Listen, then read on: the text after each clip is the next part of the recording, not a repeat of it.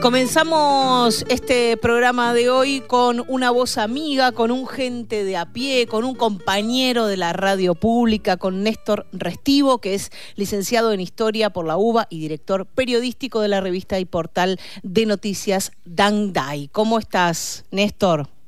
¿Qué tal, Mariana? ¿Cómo están todos ahí? Un gusto saludarlos. Acá te saludamos con Juan Manuel Carg.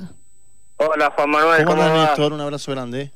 Gran abrazo a todos y todas. Como siempre en estos comienzos y en estos días tan cercanos a una pérdida fundamental que, que todos los días se resignifica, el que Mario no esté aquí, eh, te pedimos tu recuerdo de Mario, de cómo lo conociste, de tu paso por gente de a pie. Bueno, con gusto y con emoción también. La verdad que los días pasados fueron de un dolor muy grande, uno lo va asimilando, aunque se lo extraña. Eh, a Mario lo conocí justamente en la radio, porque si bien por los años 90 yo trabajaba en el diario Clarín, él en, Página 12, nos habíamos visto en alguna ocasión, pero no había tenido oportunidad de interactuar con él. Nos cruzamos en el programa de Titor, de Héctor Larrea, ¿no?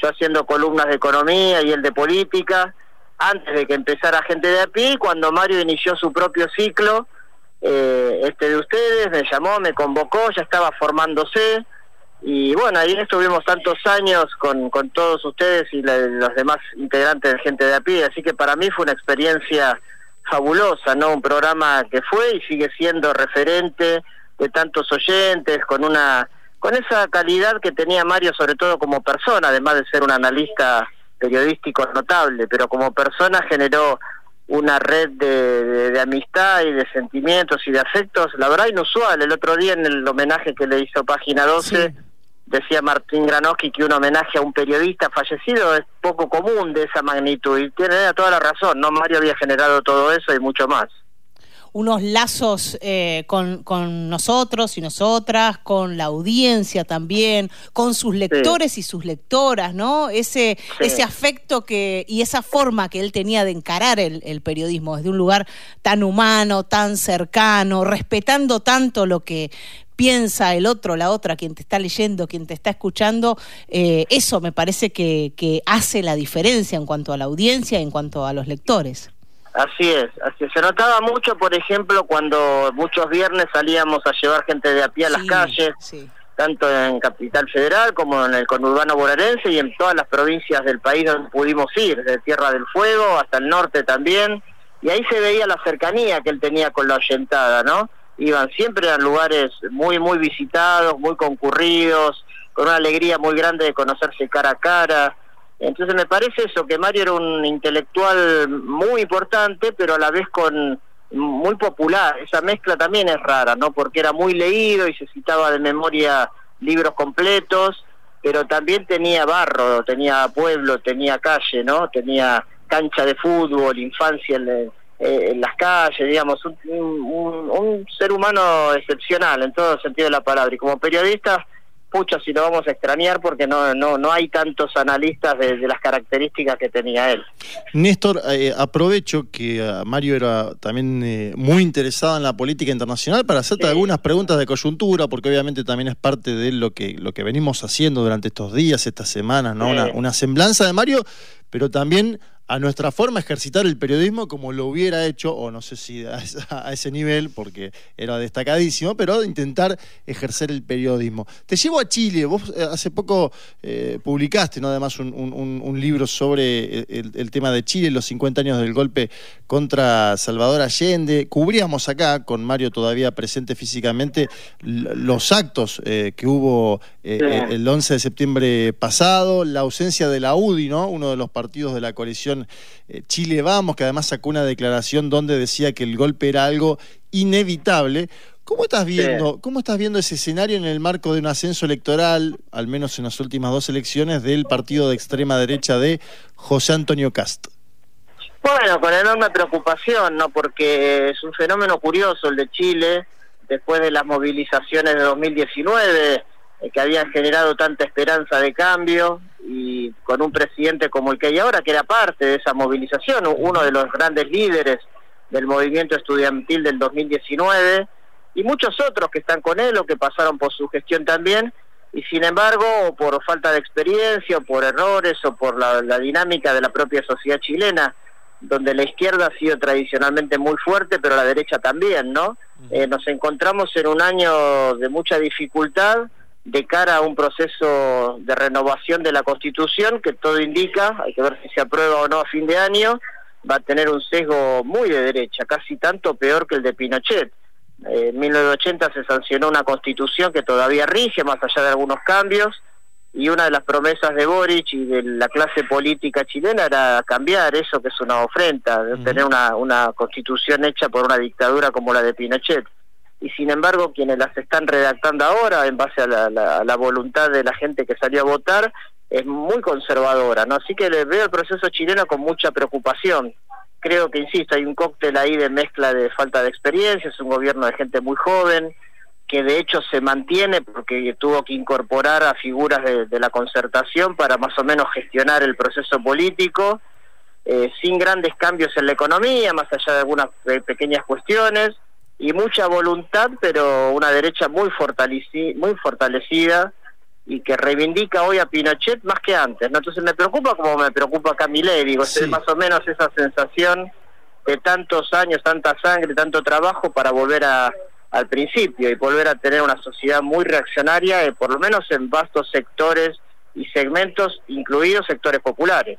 Sí, y además parece haber una cosa pendular muy veloz, ¿no? Que lo caracteriza bien el, el, ex vicepresidente de Bolivia, Álvaro García Linera, que estamos, dice que estamos en una etapa liminar con gobiernos de cuatro años eh, de fuerzas mm. progresistas que no terminan de hacer bien la labor por la cual fueron eh, votados y después nuevamente ascenso de derechas eh, extremas, como lo que puede estar sucediendo en este momento en la Argentina todavía falta, pero en Chile también se ve ese movimiento. Te llevo a Bolivia porque eh, también sé que, seguís el tema. Hoy inicia el Congreso del Movimiento al Socialismo, ¿no? Controlado por Evo Morales, quien a la vez está denunciando al gobierno de Luis Arce, eh, a, quien él eligió acá cuando estaba en Buenos Aires asilado, de estar derechizándose. ¿Cómo, ¿Cómo ves esa interna? Porque también el problema de los progresismos en parte en esta nueva etapa tiene que ver con los famosos, como se les llamaba hace 10, 15 años, los delfines, ¿no? O los sucesores, que en definitiva, bueno, en el caso boliviano estamos viendo un gobierno que en la macroeconomía podemos decir que funciona, ¿no? Que no tiene los problemas de la economía argentina en los últimos 4 o 5 años, es decir, no tiene inflación, tiene crecimiento económico, pero aún así tenés un gobierno con serias fricciones y que, y que puede estar dificultando a la vez la elección del año 2025, ¿no? Sí, sí, yo creo que el, bueno este Congreso del Movimiento al Socialismo del MAS va claramente hacia una fractura. En paralelo a este Congreso que domina Evo, va a haber un cabildo con movilizaciones a favor del presidente Luis Arce, y eso ya está roto. Lamentablemente el, el binomio que habían hecho, uno en la presidencia de la Nación y otro en la presidencia del Movimiento al Socialismo, Lucho Arce, Evo Morales, no, no funciona, se, se rompió eh, la misma figura de Choquehuán, que el actual vicepresidente, ex canciller en la época de Evo, eh, también cuestionada. Álvaro García Linera ahora dio algunas señales más a favor de Evo, pero hace poquito Evo lo trató también de traidor. Es decir, hay una interna feroz, feroz en este movimiento. Nunca fue fácil el más, tratando de congeniar movimientos campesinos, cocaleros, algo del sindicalismo minero al principio reacio, pero después incorporándose en parte eh, muy muy difícil armado en el altiplano boliviano. Sin embargo, sirvió para tener el mejor gobierno de la historia por lejos de Bolivia, que fueron los años de Evo y de Arce, ministro de Economía. Y ahora en esta etapa, como dice Álvaro, no más difícil de gobernanza.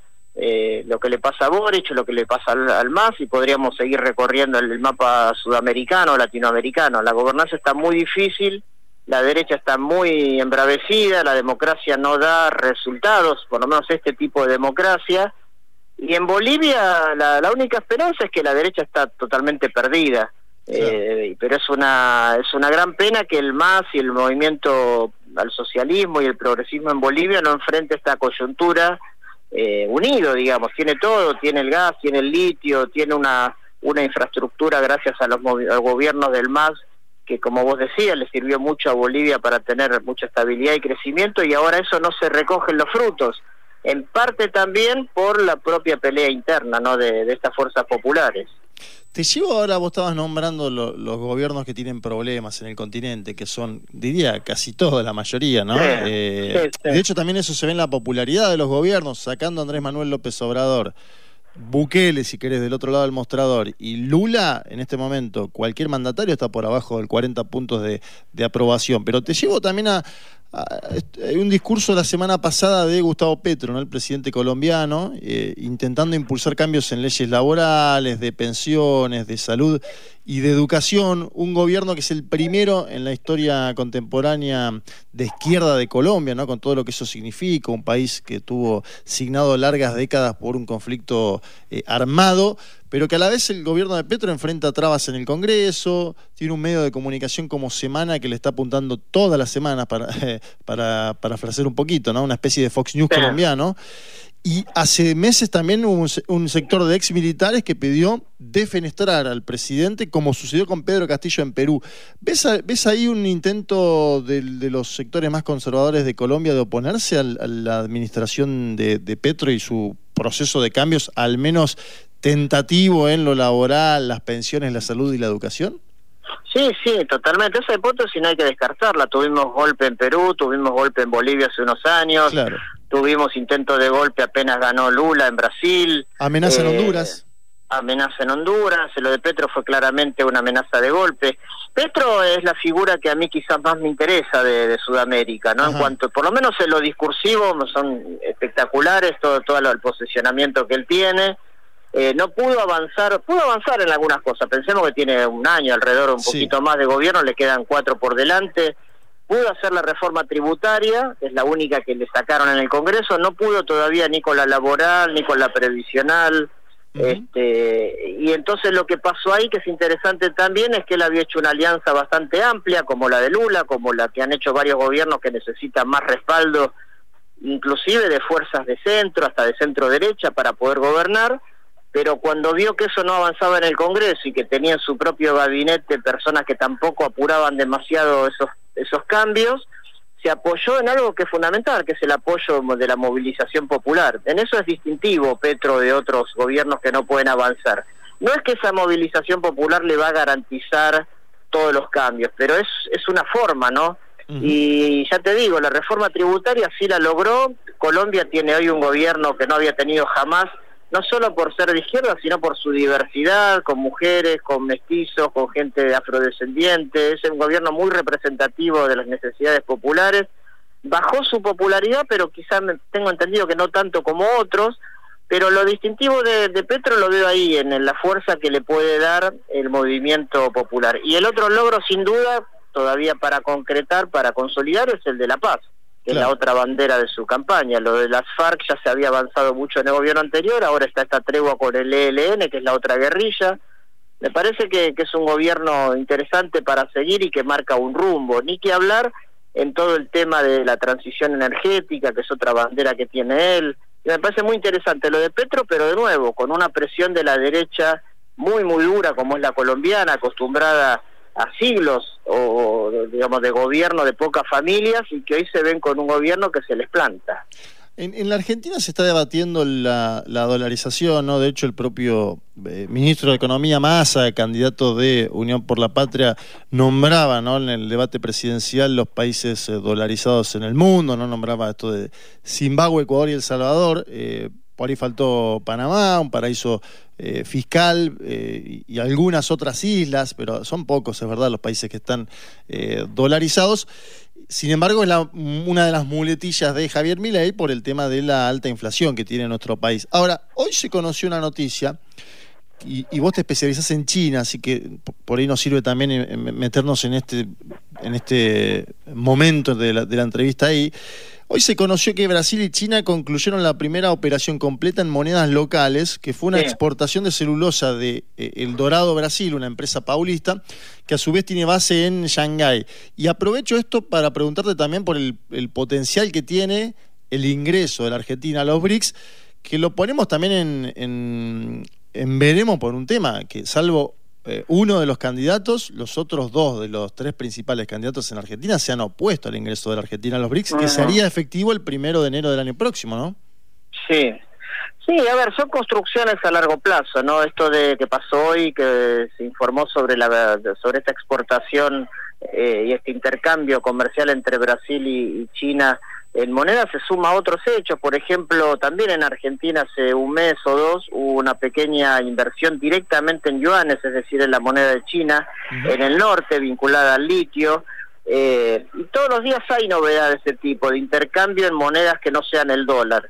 Lo de Milei, que claramente, aparte lo dijo mm, con todas las letras, no le está alineado en forma completa a la política exterior de Estados Unidos, también mencionó a Israel, la dolarización que él propone no solo es una supuesta solución financiera, que en mi opinión no lo es, sino también un alineamiento con la disputa que hay a nivel mundial, donde el tema monetario es, es un eje. Siempre las, las guerras, las luchas de hegemonía, los conflictos mundiales tuvieron un, patrón monetario empujando esos conflictos, ¿no? La época de la libra, luego con el dólar, y ahora aparece el yuan y otras monedas que desafían esa, esa construcción. Hubo antes de todo esto gobiernos que intentaron salirse del, esquema dólar, por ejemplo en el tema petrolero, pienso en Saddam Hussein, pienso en, en, Gaddafi en Libia, y bueno, vemos cómo terminaron Irak y Libia, es la presión que hay en contra de que esto cambie es gigantesca. China tiene fuerza para imponerlo, lo va ampliando de a poquito a través del BRICS, que tiene su propio banco de desarrollo, eh, y todos los, los países que son parte de esa nueva construcción, ya sea los BRICS, eh, por ejemplo, hay otra que es el Banco Asiático de Inversiones en Infraestructura, el BAI, y el BAI acaba de dar el primer crédito a la Argentina hace dos días de esta Tierra del Fuego para un parque eólico porque si bien es un banco asiático, eh, puede financiar obras que tengan que ver con energías limpias. Y está en Beijing, ¿no? O sea, el peso de China ahí es fuerte. Es decir, todo esto está cambiando muchísimo. En el largo plazo creo que cada vez va a ser más importante. No veo un derrumbe del dólar ni mañana ni pasado, pero en el largo plazo o mediano te diría, cada vez hay más índices de que muchos países no quieren saber más nada con la hegemonía que tiene el dólar que se impuso a fuerza de guerras y que esperan manejar más monedas nacionales y en otros formatos. Por eso me parece que es mucho más a tono, muchísimo más a tono lo que plantea Massa, por ejemplo, con esta moneda digital o con los acuerdos con China, sin descartar otros con otros países, y no la dolarización que va en contra de todo ese proceso. Insisto, no es solo una postura financiera la de ley sino una postura geopolítica. Te hago una pregunta concreta y es mi última. Eh, ¿Se puede tener un vínculo con China solo desde el ámbito empresarial como lo, pretende Javier Milei? O digo porque los empresarios chinos en su mayoría me imagino que están afiliados al propio Partido Comunista Chino. Digo, e, esa, esa declaración de Milei ante Bloomberg de no me voy a vincular con el gobierno de China porque es comunista, pero voy a dejar que los privados hagan lo suyo, ¿es factible? No, no la veo porque efectivamente, digamos, en China hay empresas privadas, por ejemplo Huawei, que es la de telecomunicaciones, para dar un ejemplo, es privada, pero las principales empresas estratégicas o financieras, el ICBC, por ejemplo, el banco, o la empresa que está haciendo las represas hidroeléctricas en Santa Cruz, o muchas del litio en Salta, en Catamarca, y así seguimos, son todas estatales. Pero además de eso, los acuerdos que tiene Argentina y China son firmados de Estado a Estado. Eh, hay un mecanismo de diálogo entre la Cancillería China y la Cancillería Argentina, eh, hay un mecanismo de diálogo político, el swap de monedas es entre dos instituciones públicas como son los bancos centrales. Es decir, dejar librado eso al comercio es, un poco ridículo. Si él quisiera avanzar con eso, tendría que desandar eh, muy para atrás todo lo construido por muchos gobiernos y creo que sería tendría consecuencias muy, muy negativas y de mucha tensión, tensión financiera, tensión geopolítica. Me parece que es, un despropósito que nuevamente se alinea en el pensamiento más eh, geopolítico que tiene el sector que apoya a mi ley. Resti, querido, te mandamos un abrazo grande. Un abrazo también, Mariana, Juan Manuel, todos ahí. Un gran beso y abrazo para todos y todas. Era Néstor Restivo, licenciado en Historia por la UBA y director periodístico de la revista y portal de noticias Dangay.